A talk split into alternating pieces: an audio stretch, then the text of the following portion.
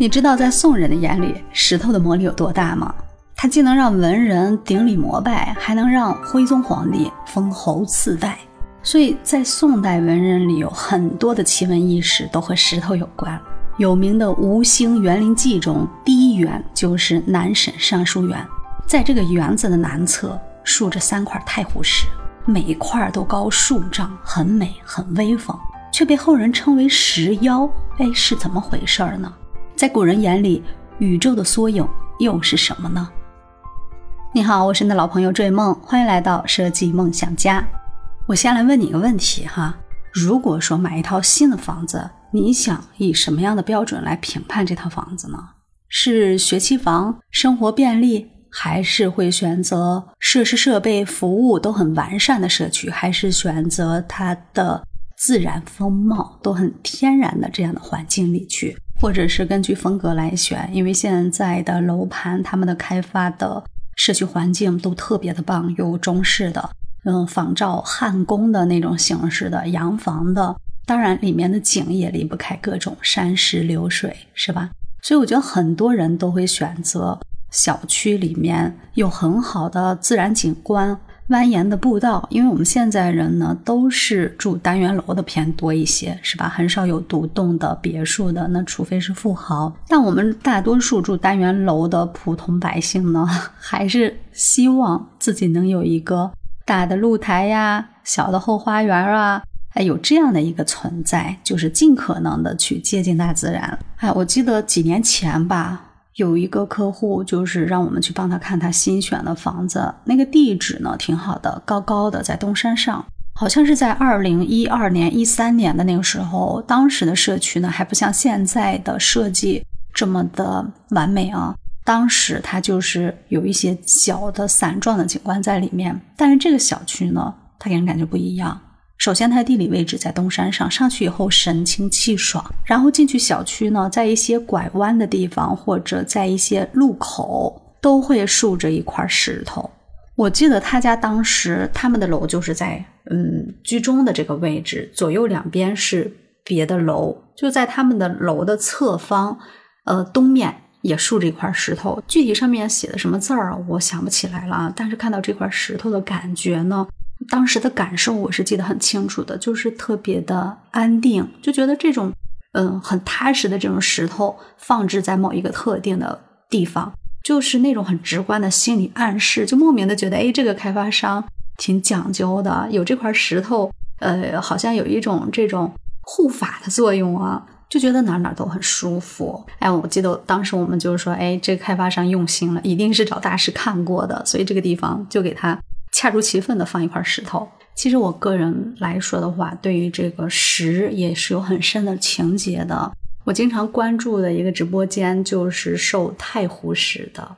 哎呀，那个哎太漂亮了，你知道吗？我一直有个小小梦想，就是收一块跟自己很有缘、很漂亮的一个小巧而精致的太湖石，还一直想着要到。亲自到太湖去寻找这样一块石头。小的时候，我妈妈给我算过，就是说命里是缺金，金不是那种什么金子啊、财富呀，不是那个意思。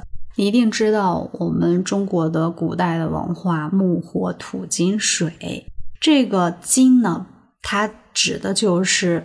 可以顺从变革、收敛、坚固的，具有这样一定的属性的物质。那石头在五行里面，它是属金土的，就硬度高的，包括一些金属矿石啊，它都是属金的；硬度低的，它就是属于属土。然后在五行里面，土生金，它又是一种相生的这样的。呃，概念，所以一直以来我就觉得具有土和金的这两种属性的物质，对我来说它都属于吉祥物，所以从小到大对石是有一种偏爱的。那我们再返回来说，在节目刚开始的时候，我提到《吴兴园林记》，这个吴兴呢，就是在太湖的南岸，它是在南宋时期。算是咱们中国古典园林发展史上的一个最鼎盛的一个阶段吧。吴兴园林里面，它就是那种典型的江南特色。你要说建筑吧，它只是其中的一方面，最重要的一个造景的主题就是各种奇形怪状的石头。因为它有个优越的地理位置，可以就地取材，就是我刚才说到的太湖石，取各种的太湖石用来点缀园林，形成一种可以赏石的，就是各种嗯叠出来的假山的这样的一个错落有致的园林的风貌。里面设有各种亭堂，比如说藏书室、聚智堂。哎，在这个堂前呢，就有数十亩的一个大池子。池中呢有个小山，号称是蓬莱。在这个池的南部呢，就竖着三块特别高的太湖石，特别的秀润奇俏，很有名。当时的文人呢就沉迷赏石啊，很多人就想把这三块石头啊据为己有，因为大家都流行造园子嘛。但凡有这种想法的人，必遭横祸。怎么回事呢？这三块石头。因为它大呀，又特别的沉，搬动它的话是太不容易了。据记载吧，就说得上百号的工人才能把它搬动起来。这么大的工程量也是很危险的，还有人会因为这个事情丢掉性命。所以说，当时的宋人爱石的程度啊，真的是不惜一切代价。妖石的称号就是这么得来的。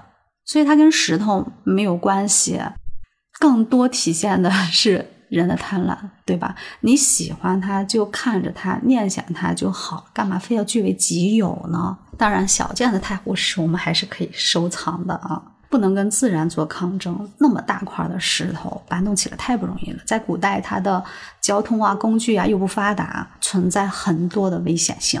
我一直觉得宋代人爱这个石头呀，它真的达到一个很高的造诣了，甚至有很多的行为艺术。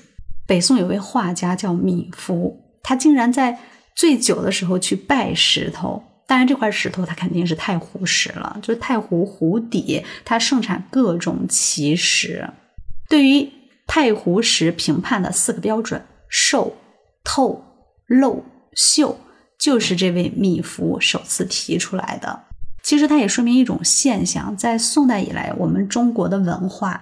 它更多的趋向于收敛的这种美感，嗯，由那种磅礴转向一种阴柔，就是你好比看一个美女啊，你就喜欢看她弱不禁风的那种骨感美，轻灵飘逸的那种动态美。那石在园林的造景中，一下就能脱颖出来，成为一种通灵的艺术品。或用自然去风化后的形态，或者用湖水冲蚀后，或者是人工雕琢打磨出来的那种美感。据说当时有很多人工雕刻后的石头啊，它还是会被放回到湖底去，让湖底的这个水呀冲刷，自然打磨个一年半载，再把它取出来品鉴。还别说，这种天然雕刻的工艺放到今天，那绝对是顶配呀！宋人的风雅真不是盖的，嗯。既然都位列到艺术品范畴了，你想想这个石，它的运用也是越来越灵活，越来越广泛，很多地方都可以见到它的影子。其中有种手法叫叠石为山，就把石头叠起来，把它做成山。做这个活的匠人，他必须要有极高的艺术修养。这个山如何能把它做出来那种峰的俊俏挺拔？如何去跟这种高山流水相结合？用我们当代人的眼光看，当时的这种石原石林，它其实近乎于日本的那种枯石山水，它属于是一种环境艺术，所以是很难的。那不同之处在哪儿呢？我们古人的园林，在众多的石头的间隙中，都会有一股清流注入。哎，这很有可能就是日本枯石山水的前身吧？日本的很多文化不都是咱们中国引进的吗？只不过是后来被人家做的越来越精致，越来越趋向一种审美的高度。哎，就觉得日本文化好厉害，但其实都是我们中国文化的前身。改良之后出来的一些艺术，所以这个石呢，它不论是在自然的大环境中，还是在我们园林的造景中，还是在现在各种社区他们所做的这种小的景观里面，它是一个很容易形成变量的一个点。就是我们看瀑布从高处流下到平地里来，各种山石之间的。它的错峰也好，叠加也好，单独存在也好，都会对水流形成一种蜿蜒的这种动态的美，或轻盈，或磅礴。你想想，这种水流的画面感，是不是就从石头间给它完美的体现出来？那种变化之美，就是石来形成的。突然有这样一种启发啊，就觉得哎，是这么回事儿。此刻如果在脑海中已经形成一个画面感，也有很强的认同感，一定记得在留言区来与我互动，说出你的所见所感，好吗？直至后面的南宋以来，对石的用法有四，至今还影响着我们的家居陈设呀、园林造景啊。首先，它第一个用法就是以石为独立的造型看待，就像我们现在的家居陈设中，经常就有一个哎太白玉的石头，或者是太湖石的石头，特别的俊美，小而精致，摆在桌案上，或者以大体量的形式，就像我前面说的，放在我们这个楼前或者一个玄关处。那古人也是呀，他也会放在他的庭院的照壁的地方，或者是放在庭院的某一个。很重要的位置，或者将这个石头放在廊亭经过的地方，就是可以把它当做一件雕刻品、艺术品去观赏的。从四面八方三百六十度环绕，它的形态都是独具一格。你还记得我们前面提到的《吴兴园林记》中的南沈尚书园吗？那三块石头被称为石妖的。这三大石头放在这个池子前面，它象征着是什么呢？到了明朝，它就普遍的代表了山水，进而代表宇宙。我们看电视剧的时候，经常看到明代开始以后的官服，它的礼服的图案大多是以海中三山作为它的下摆，就是在这个朝服的呃及膝以下的位置。都是以海中的三山的图案来呈现的。这些图案呢，还经常出现在一些器皿呀、瓷器，还有一些织物上面。曾看到一本书里，它是这样来说的：在晚明至清初的彩瓷中，山盖以直峰表示，就是这个山大多以直上直下的那种山峰来显示。这就意味着园林山石的造型对于国人。宇宙缩影的形成意义是很深远的。蓬莱仙山的传说就是通过园林的塑造而定型，而这种高耸直立的石峰就是仙山，它就是宇宙的缩影。第二类应用就是以各种奇石组合起来，成为一种自然生态的环境。所以说，用各种美丽的石头来组合为园林，它既能显出个别的细节的之美，还能组成一种整体的之美。我们前面说到叠石造景的这样的匠人，他心里必须得有大的沟壑，才能完成这一整件项目。举个例子，在我国的自然景观中，也有这样天然形成的山水。比如说，最著名的就是桂林山水，那是群峰竞秀啊，各种水川流走于其间，形成一种特别富于变化又有统一感的这种空间之美，那种整体的画面感，可以说是当之无愧是最上乘的一种，以各种奇石组合来形成一种整体的自然风貌。第三种石的运用手法，那就是叠石为山。我们在之前也提到过，叠石为峰，做出来那种坚挺笔直的山峰。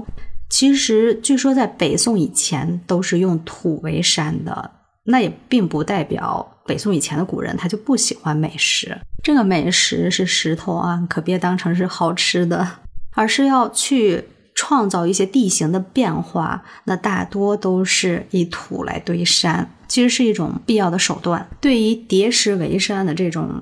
运用手法其实历史中的记载并不多，为什么呢？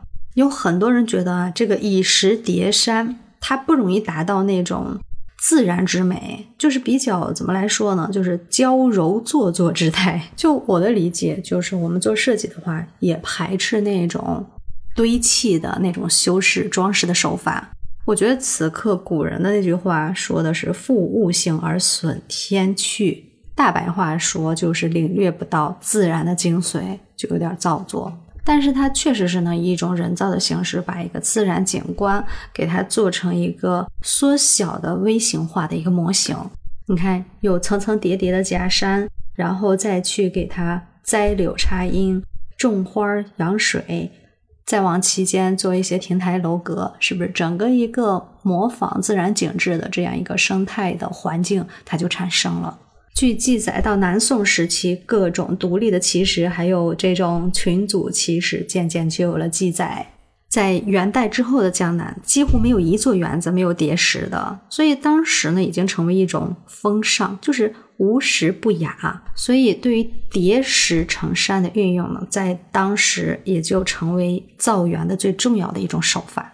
其实，在我们很多的古画里面，可以看到用各种石头堆砌的这种水岸也好。山脉也好，就是那种激进抽象的表现，然后它的色彩比较饱满，可以做国画，也可以做淡彩、工笔。这种用石头来堆砌的景象，其实是挺常见的，有一种远近的那种纵深感，有层次。在很多我们现代装饰的，就是家居的装饰画里面，就可以看到，尤其是玄关的地方，就很多这种风水画，我们会喜欢。有这种远近的山石、树木，还有一些湖泊。我们经常说的聚宝盆、挡灾树，甚至很多画里面还会有一些小动物，比如说鹿穿梭于林木之中，就让这幅画有了生机，而且它的寓意更加的吉祥。也就是说，恨不得把所有的吉祥的图案都给它体现在一幅画里啊！说起来有点俗，但是没办法，代表我们